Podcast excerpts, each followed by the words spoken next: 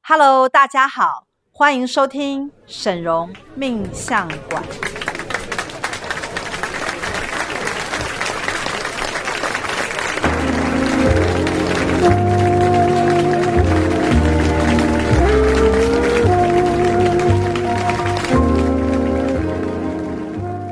Hello，大家好，我是沈荣魔法命理学院的沈荣老师。 Hello，我是大喜老师。啊 Hello，我是赵董。我们今天啊，要来跟大家讨论一个最近在这个网络上非常火热的话题。对，这个话题呢，就是呃，你觉得啊，赚三万块钱啊，跟赚二十五万块钱啊，那每个月你的烦恼是不是会一一样样的？那因为这个话题其实最近在网络上有经过很多人的讨论，对，吵得很凶。，对，甚至于是在媒体上啊，也有一些人啊会跑出来讲他的观点跟对论点。那其实每个月赚三万块钱的人啊，跟每个月赚二十五万块钱的人，其实这两两个就等于是不同的等级了。。对，没错，不同的阶级，那通常我们可能很多人是介于三万到二十五万之间。是，那我想每个人可能出社会啊，都一定有从最最低的薪水开始有啊往有上爬啊，一嘛定的啊你。对最低多少？我从一开始就是两万，最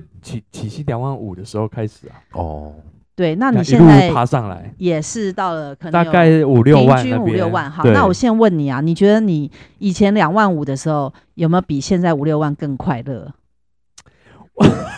我觉得你应该有吧。我觉得那个时候的快乐跟这时候的快乐是没有能不能比的耶，就是这两者之间是差很多的。就是以前的那种快乐是很穷的快乐，没有啊，我觉得苦我中作觉乐得穷的什么快东乐西都没有的快乐啊，是很难以形容的快乐。对，那是一种好奇怪的感觉，但是会很快乐、这是蛮快乐的哦。说对实在的，因为什么都没有。像我幻想，我以前啊，就是呃离开我父亲的羽翼，然后自己对出来闯荡演艺圈嘛。所以我那们那个个时候时应该候也还好，还那个时候我拍一集那个呃影片啊，对就是说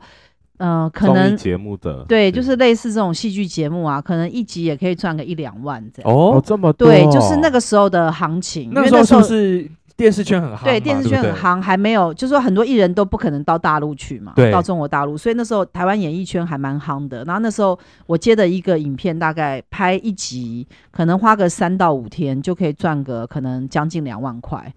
那所以我觉得那个时候的收入啊，当然也不是那么高嘛，是对不对？但是你看，我要付房租，在外面租房子，一个月可能也要一两万，对对对对对那在赚进来的这个钱呢、你还要 置装费啊那些，所以其实你可能每个月根本就没有剩下几千块。嗯，可是那个时候啊，就是为自己打拼的那种哎感觉很好。对，那种就是为了自己努力打拼，然后呢，熬过一个关又一个关的成就感，其实还蛮好的。对，那因为那时候赚的钱少嘛，那你也知道钱少就不用理财嘛，因为你你赚进来就得花出去嘛。对，没有什么好理的。没有没有什么好理，所以我觉得其实赚的少的人的烦恼啊，我个人认为是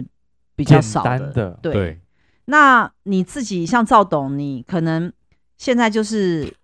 就是受雇嘛，拿人家薪水，可是慢慢也开始自己当老板，对然后去接一些案子，对不对？你有没有觉得你烦恼其实变多 了？有哎、我觉得好烦 哦、对，就是说，其实我觉得赚得多啊，烦恼铁定多。这这这跟外面的这种讲法不太一样，外面的人是认为说三万块其实很烦恼，因为赚的少嘛，每天压力很大嘛。对，然后所以二十五万应该过得很爽，因为你你买东西不用花钱，不呃不不用不用花脑筋，对，你买东西不用去想，不用去思考，然后呢，你应该过得很爽这样子。对，可是我觉得完全不是这样，师傅，我觉得应该是职业性质的问题，会不会？譬如说，有一些房东他就是每个月就收二十五万这样子，他也没有什么烦恼啊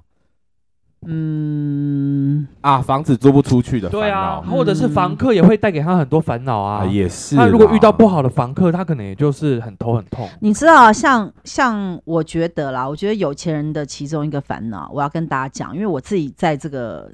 阶层啊，所以我觉得我来讲，就是有钱人的烦恼啊，是应该算蛮恰当的吧？，是没错，因为对呃，蓉姐肯定不是只有二十五万，对。 高很多。对，那其实我要讲一下，就是说，在我这个可以赚到这么多钱的烦恼是什么，你知道吗好？很想知道哎，就是有时候会觉得我不知道我人生意义在哪里，就是我什么都有了，然后我不知道，这真的是有钱人的烦恼。就是我觉得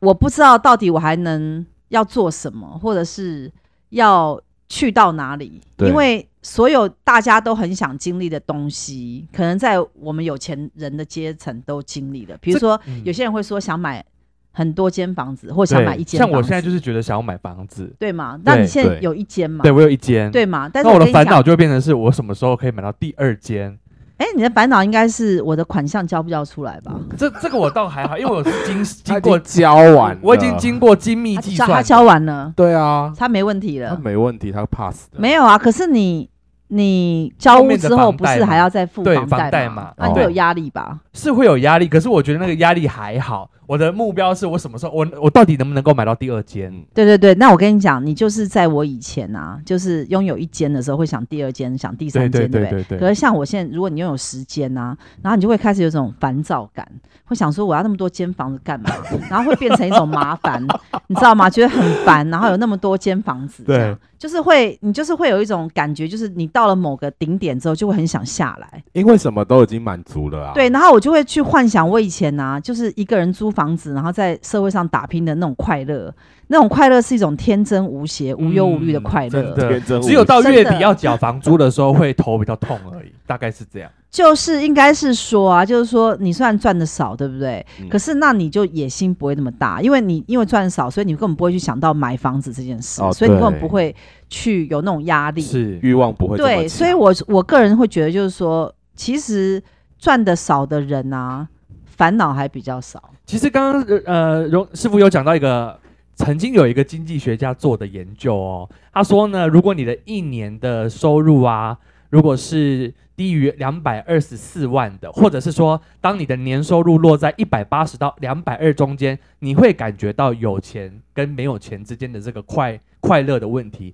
可是，当你的收入年收入哦，如果超过了两百二十四之后呢，因为钱财能够带来的东西已经几乎都被填满了，所以你就会开始产生有钱也买不到快乐的感觉。哎，那就那就是我对对现在对这种对对感对觉有钱也买不到快乐。对，就是 说，呃，没有，我觉得，我觉得到一个阶段呢、就是说你有钱到一个阶段之后，然后你就会开始去注意到其他人不会注意到的问题，比如说像我最近想买一台车，那人家就会说，哎、那个怂师傅啊，你一个月可以几百万的收入，那你应该会去买那种可能很高贵档的对车这样子。对，因为你一个月可以赚名几百车万的人，你绝对对不是买一个就是烂的车嘛，因对为才会符合你的身份嘛。。对，可是我跟你讲，像我到这种阶段啊，我觉得车子啊，买四十几万就好了。哦，像我就会去反看而四反十过来了嗯几万到六十几万，因为车子这种东西啊，你买进来，其实你坐在上面啊，那种很贵的车跟很便宜车，你还是一样会到目的地嘛。所以我，我会觉得，其实坐坐多少钱的车根本没有什么差可是差别。安全防护不一样啊，师傅像那些总统啊，或者是比较有钱的人，他们会选择名车，是因为那个车子可以保护他们的安全。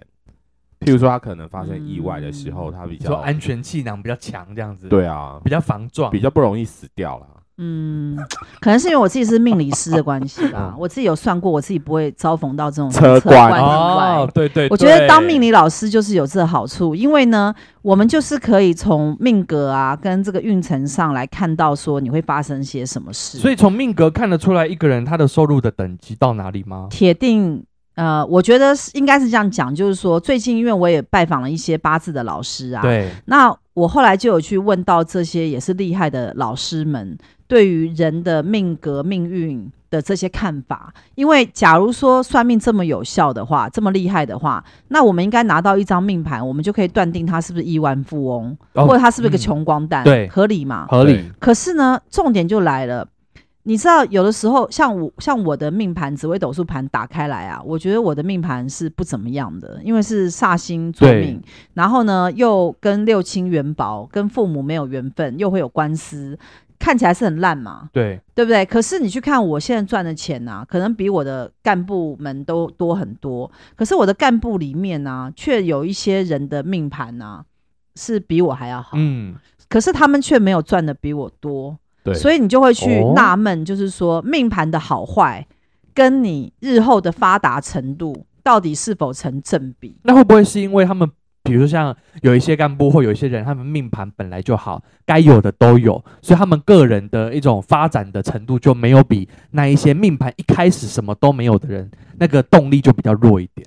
呃，如果假如说大家相信那个灵魂的转世的话，那我个人会觉得，就是佛家佛家有一句话，叫是就是叫做“万般带不走，唯有业随身”。对对我觉得这句话、啊、就是我这些年来一直有很深的这种体悟啊，因为为我真的认为，其实啊，你为什么算命这种东西到最后会被很多人也是会打枪或嗤之以鼻？你为知什道么社会上会有一票人是很铁齿的，对对他会认为说啊，你干嘛去算命啊？那又不准，或者是说啊，我命盘好，可是我还是穷啊，对不对？或者是什么？对你你会遇到有一批是很铁齿的人，那是为什么？因为这些人他并不了解，其实真正像我命老师看到命盘的时候，你还得要去看到他灵魂的那些细节。是那灵魂的这个东西呢，是你在命盘上可以隐约看出来，但是没有办法看出全貌。对比如说像像今天，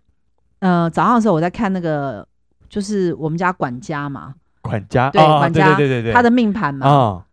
你知道吗？哇他当的命当宫，师傅的管家真 好，对每天都可以看一下他命每盘，天都要帮我打扫，对不 对？帮我就是做很多事。对哎，他居然紫微星座命，哎啊，你知道紫微是皇帝，对啊，皇皇帝帝命命对我跟你讲，他就紫微星座命。我跟你讲，你真的会觉得很讶异，嗯因为我是随便打开他的命盘命盘来看。那我想说，哎，他到底是什么样的命啊？然后可以来做管家，帮我管理这么多的事对。是什么样特质的人要做这个事情？对，然后我家等于大大小小的事情都是交给他。诶，他一看是紫微星座命，紫微在古代是皇帝星，皇帝本来就是一人掌管天下所有事。哦，哎诶，你这样看，你觉得蛮蛮有道理对的。？啊可是紫微星跟我的煞星，我是火星座命嘛，比起来的话，我这火星根本就只是算是小心凶啊神恶煞。哦如果你按照这个星盘去排列的话，紫微星为首嘛，对，因为对紫不微对斗数就因为是紫微他为是首，他是帝王啊，对对那煞星，我们讲煞星，好，我们讲这煞星，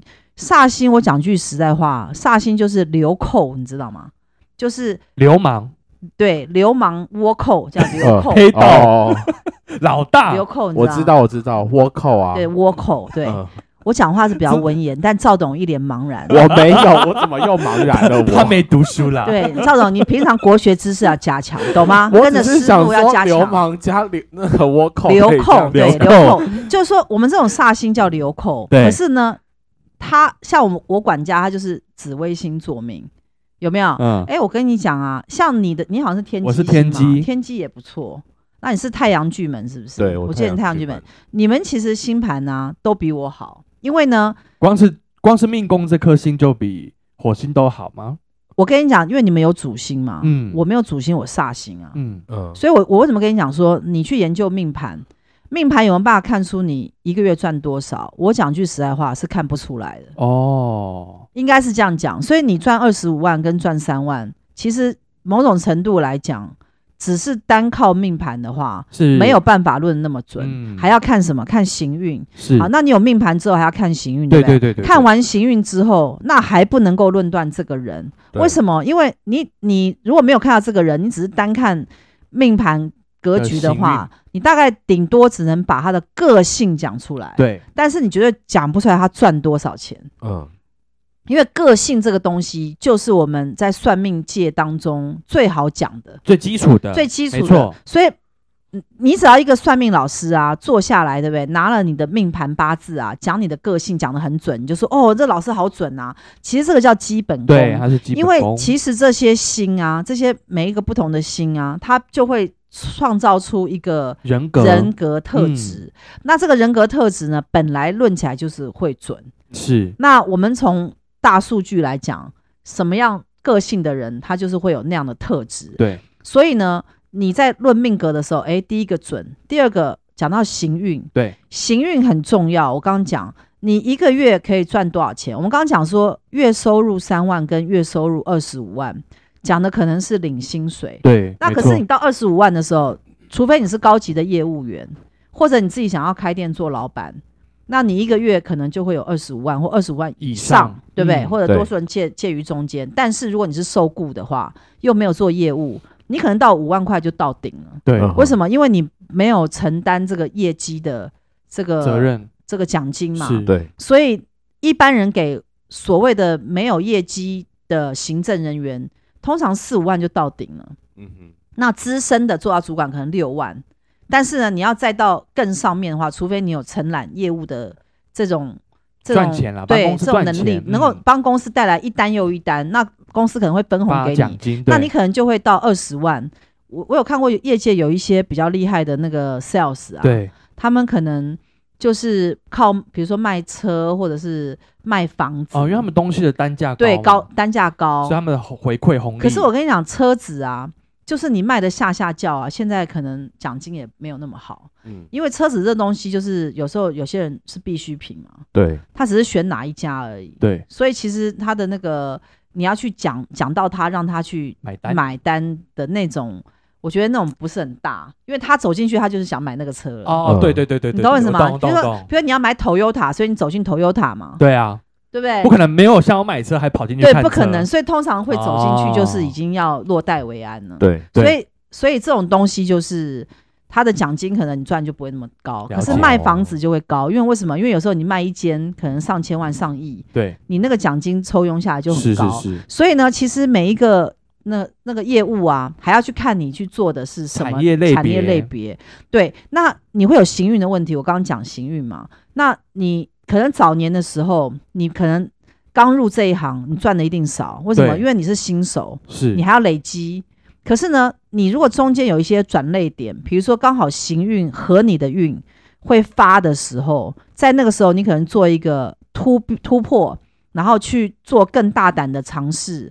去赚到某些钱的时候，有些人会在这个时候爆发。哦哦嗯比如说他突然转行，或突然遇到贵人，嗯是或突然遇到一个很好的机重要的会， case，对，那他会在他本身的命格不好，但是他的行运好。像我自己的命格就是本身命格不怎么样所以，是不是行运？我是啊，行运好，我是连续四十年的连珠格，哦意思就是说什么？就是说我从三十几岁开始啊，四十几岁开始会连发四十年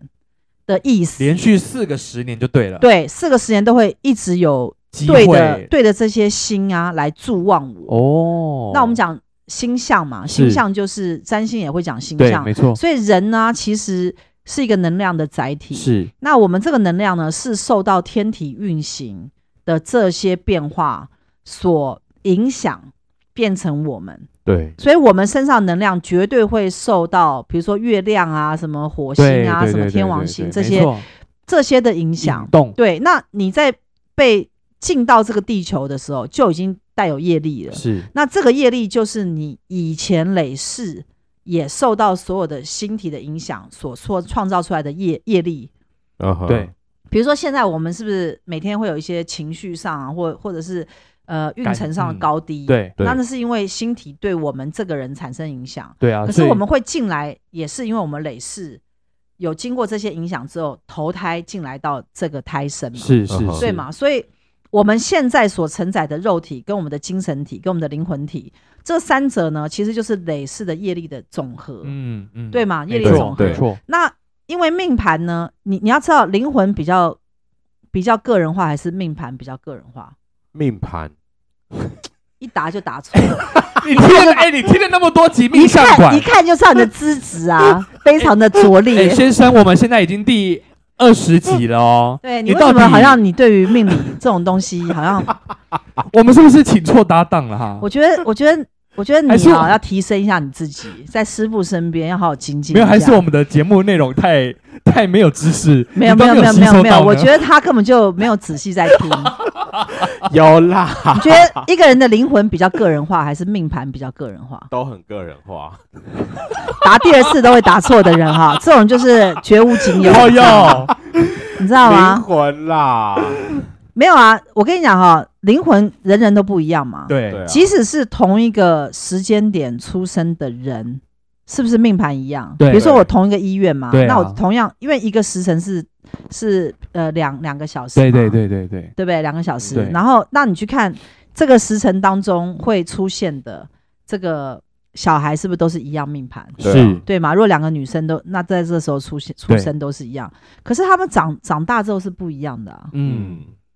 那为什么？环境的影响啊，唉， 就是看得出来你的资质也只是到这边而已。来是来，欸换大喜老师讲，其实呃环、境影响只是很轻微，我觉得最重要的影响是他的灵魂本身，因为他的灵魂会连接到他遇到什么父母，然后父母给他的东西，其实他的他的环境来自于他的前世，所以你经对，验所以我跟你讲，师你傅他有答对吗？我跟你讲，他的逻辑是完全正确。为什嗯么？因为你要知道啊，你会入胎到这个人家，对绝对是有某种机缘。没错，那你入胎到这个这个家庭里面，又长大，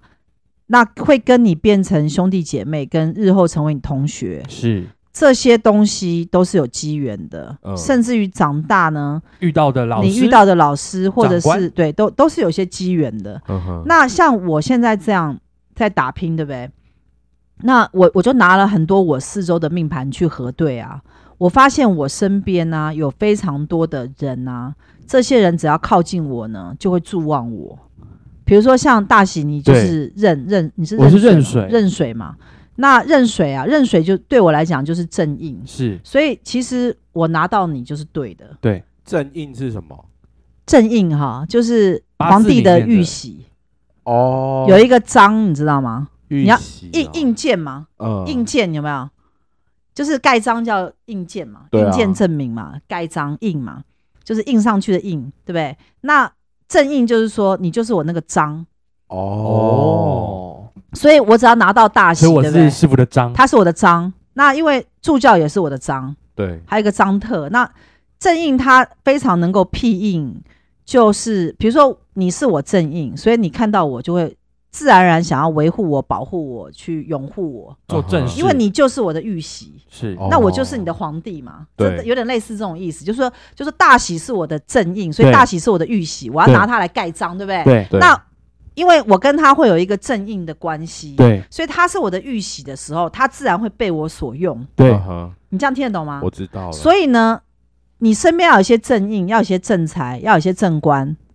然后呢，你要去看你要怎么去用它。对，那还有一些人是身强跟身弱，有一些可能身弱的就需要这些东西，那身强又又又不需要。身弱跟身强这怎个么这很写啊，这很很复杂，这我很看复你真杂，的对是对满对。头问号了。反正我跟你讲，这是八字上面的一套，有机会一套我们再来逻辑慢慢对对聊对对。哦，但我是觉得呢最重要的，刚刚有对讲到一个事情啊，就是师傅讲到命盘好，但运程不好。那有没有人是命盘啊？我刚刚命说盘反好，了，运程不好，有没有人是这样吗命盘好但运程不好？那是不是会在那一短短的十年内，他的钱全部都花光？我跟你讲，通常我觉得运程不好的人啊，绝对跟他累世没有积福德有关，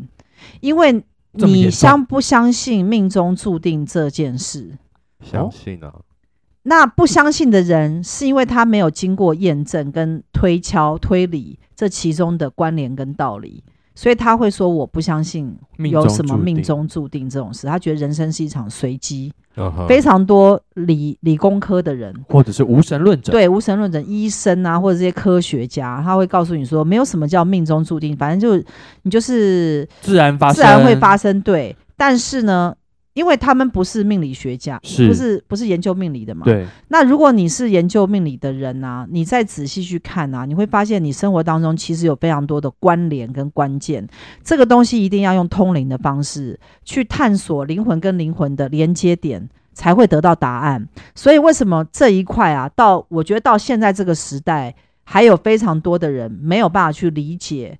灵魂的连接点跟因由、嗯跟因果的关系，所以很多人会认为说，哎、那师傅碰到大喜，碰到赵董，可能只是一种随机发生的事情。诶，我告诉你，就不是随机哦，因为呢，它就是会每一个位置都会卡的刚刚好对，，因为呢，他就是适合你的人，然后进来之后留得下来，嗯然后可以帮助你做很多事，然后就成就了运程。那你去看我的运程连发四十年的话，为什么我会进来这么多对的人？哦，如果我进来都是错的人，我有可能连发四十年吗？不会啊，所以一个人要发，绝不不可能自己一个人发嗯嘛，一定是旁边要有很多的人帮你打江山对才会发嘛，因为对你要靠自己一个人发太累嘛。对那所以一个要发的人，如果他身边都是聚集队的人的时候，代表什么？代代表表他一定这就是一个必然会发的结果，所以代所以代表就是你在出生的时候就已经注定在这个时候要来会遇到师傅，对，会遇到师傅来做这个事。哦所以你出生的时候，你的命就已经定了。所以我刚刚不是只有讲我的连发四十年的命定，我还是讲到大喜也是也是命定，对，命中注定。不然他家开茶叶，他为什么不去卖茶？哦，你先你你仔细去想，按照他的逻辑，他应该是去卖茶叶哦，对因为啊，他们家在台南是做茶叶生意嘛。那他为什么不去卖茶叶？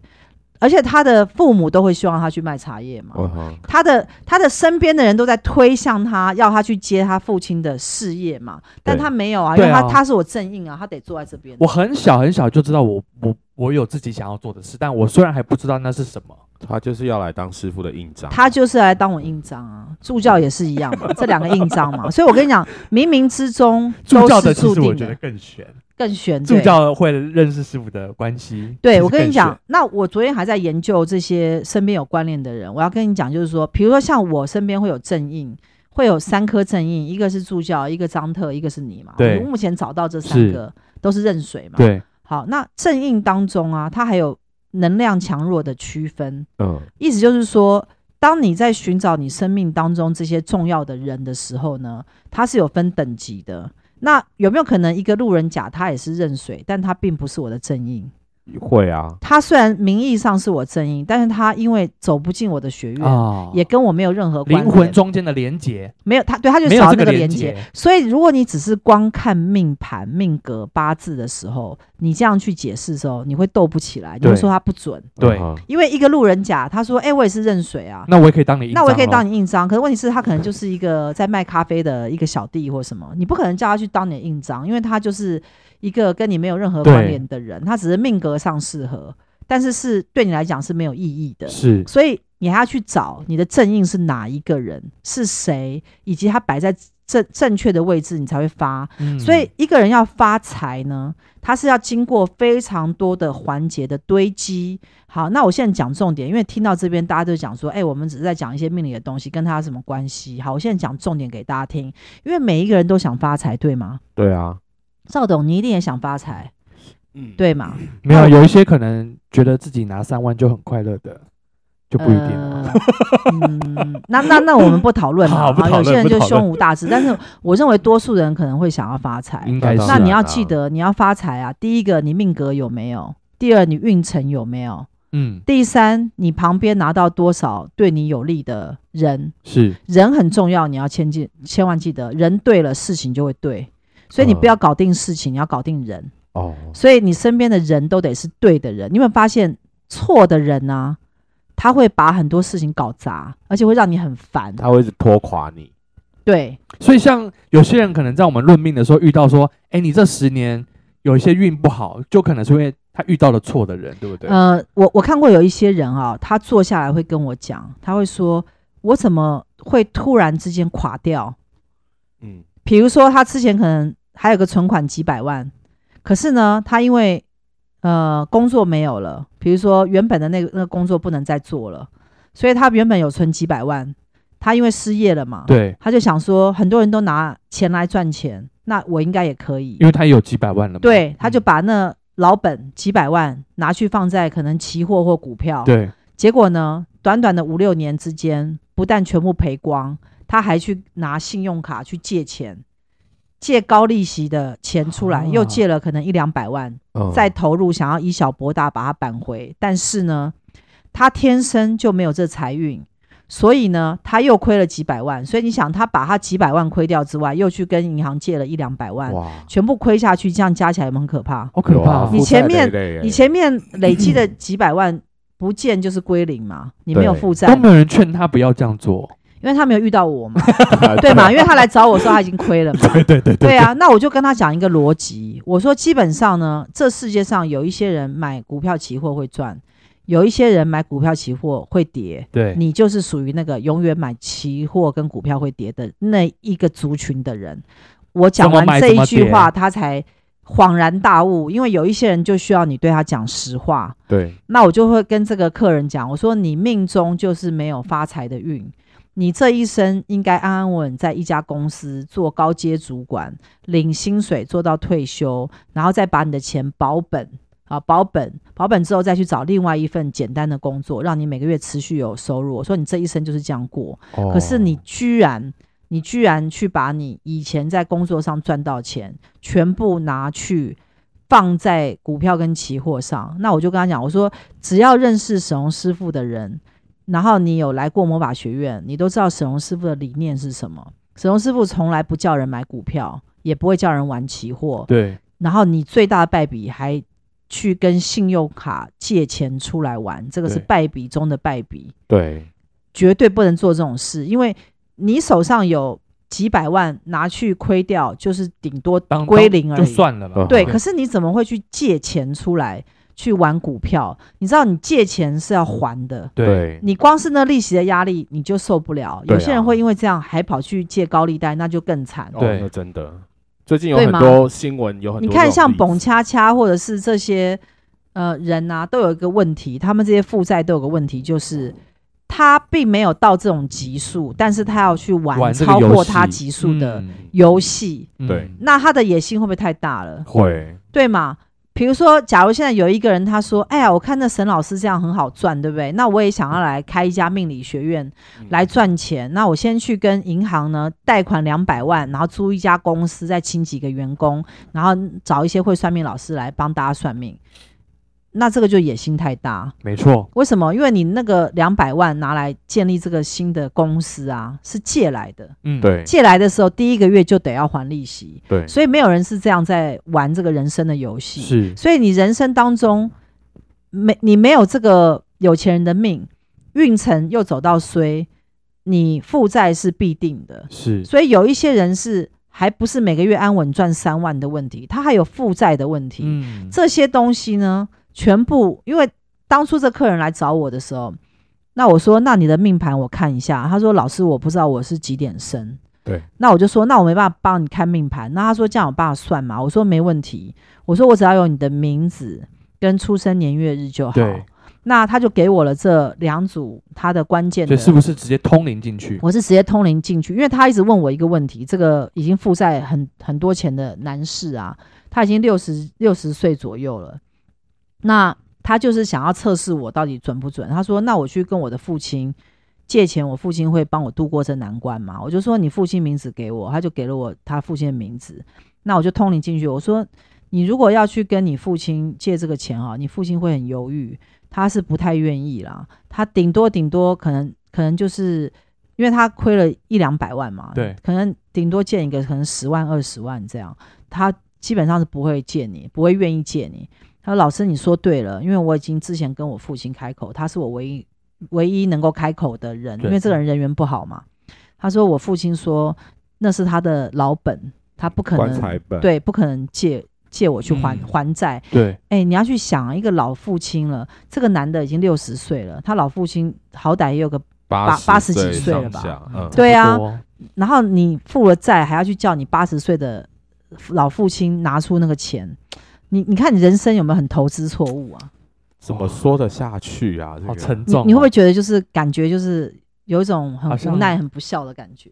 所以我才会跟你讲说，这个人呢，我没有他命盘，但是我一样通灵进去，可以知道他此生呢没有发财的运，他只能够保保守安安分分的，就是做到晚年，然后保本的活着。那你会问我说，人生真不公平，为什么他没有当老板的运？他也拼搏啦。没有啊，你方法用错啦！你怎么可以借钱去做投资呢？对借你知道股票跟期货这种东西，这种高风险的东西，在魔法学院我的认定当中，它根本不是赚钱的门路，嗯它是你有一大笔闲钱不知道干嘛来打发时间，勉强我都不会叫你去玩。可是师傅，我我要跟你分享一个嗯我最近的一个新的例子，就是师傅，你知道先前你有看过我传给你我在哪一家公司任职吗？对，然后呢，我们的那个前任的那个老板啊，嗯他最近就是在炒股票，他从两亿就炒到六亿的资产我我跟你讲哈、这种这种就是他有一些门路跟资金，啊，一定是有什么门对路他之类的可以这样子去玩它操。作，对，那你一般是借钱来玩的人就不行。嗯，我觉得借钱来玩等于是本末倒置啊你，要知道，一个很已经很有钱的大老板，他在做任何东西的时候，他第一件事情一定是评估风险。对，他要把这两亿要把它变成六亿，他是有把握，把握的，对哦他才会下去这样做。如果他会把这两亿放上去，还倒赔四亿的时候，他就做不了老板，表示说他的决策是有问题 的。所以，一个像你们公司算是大公司吗？嗯，对嘛？所以你们的老板到了这种等级的时候，事实上他在前面的布局上都是很谨慎的。嗯，你要知道，有钱人啊的首要不是想赚钱。我经常跟大家讲，有钱人的首要第一避风步险一定是啊避风险，难怪有钱人的烦恼好像比较所以多。穷人呐、都想着赚大钱，嗯有钱人都想着避风险。哦，这个就是今天我要跟大家去分享的一个观点所以。果然有一句话叫做“有钱人跟你想的不一样”。，对，那像是我在做任何事情的时候，我都是我经常不是想到赚钱，因为在一个已经赚钱的公司跟一个已经赚钱的老板身上啊，赚钱叫稀松平常，嗯，你只要坐在那个地方，钱就会一就直是一直正进来。常的运作，它就一定会赚钱。对，那所以赚钱已经不会是你去思考的一个点了，是，对你反而会去想，我要规避风险，我要怎么样去预防一些不好的事发生，来啊嗯哼危害到这个赚钱的体制，有没有？对，所以这个才是有钱人真正在想的。对，所以我为什么讲说，呃，每一个阶段，我们再回到我们今天的主题，你你觉得三赚三万跟二十五万烦恼到底是不是一样？因为它这种东西是有点哲学性的问题对。我相信任何一个人的烦恼都不一样，这同样同同同意同吧意？同意，因为每个人烦恼都不一样，都一样多，都一样多吧？对，只是你烦恼这个，我烦恼这个，他烦恼那个，所以三万跟二十五万，你们的烦恼本质是相同的，是，是相同的，因都是为烦恼。三万有三万的阶层的烦恼，二十五万有二十五万阶层的烦恼。嗯你到像川普那样子，他已经很有钱，，对，你觉得他烦恼一定也很多吧？他现在在烦恼对啊会不会选会上？不会选上？对，所以我才会讲说，每一个阶层有他的烦恼，烦恼本质是一样的，只是烦的东西不一嗯不样，一样？。嗯对，不对？有人烦说今天晚上到底要吃什么？那个男的会不会跟我去约会？对不对？然后对我现在交往这么久的男男友到底会会哎会不会结娶婚？会不会娶我？对，我老公啊有没有外遇？有没有？哎，哎、这个也很烦恼，很。烦恼。啊光是一个外遇哈，哎，我最近有一些客人啊，光是外遇的问题哈，就可以烦恼到一个礼拜都睡不着觉， 会精神问题，你知道？真的啊，我们以后有机会好来跟大家讨论一下，哦的确，老公有外遇到底该怎么办呢、是这很个烦哎烦呢、恼也要处理一下。对不对？我觉得哈，老公有外遇哈，我个人觉得啦，就是不要有老公比较好， 因为不要老公你就不会烦恼老公会不会有外 遇。我觉得这也是个解决之哦这个我道。们对到时候再对慢慢对来聊。好，那我们今天的节目就讲到这边希。望对大家有帮助哦。那个对三万、二十万不是重点，重点我觉得这样子我自己听完啊，我觉得重点就是在于你是怎么想你自己的。那你有没有办法变成一个，比如说想着规避风险，然后让自己继续赚钱？我觉得这样就够了。对，那喜欢我们的这个 podcast，记得帮我们分享出去，让更多人来了解命理的一些呃逻辑跟知是识，好不好？好那我们啊就下次再见喽，拜拜。拜拜。拜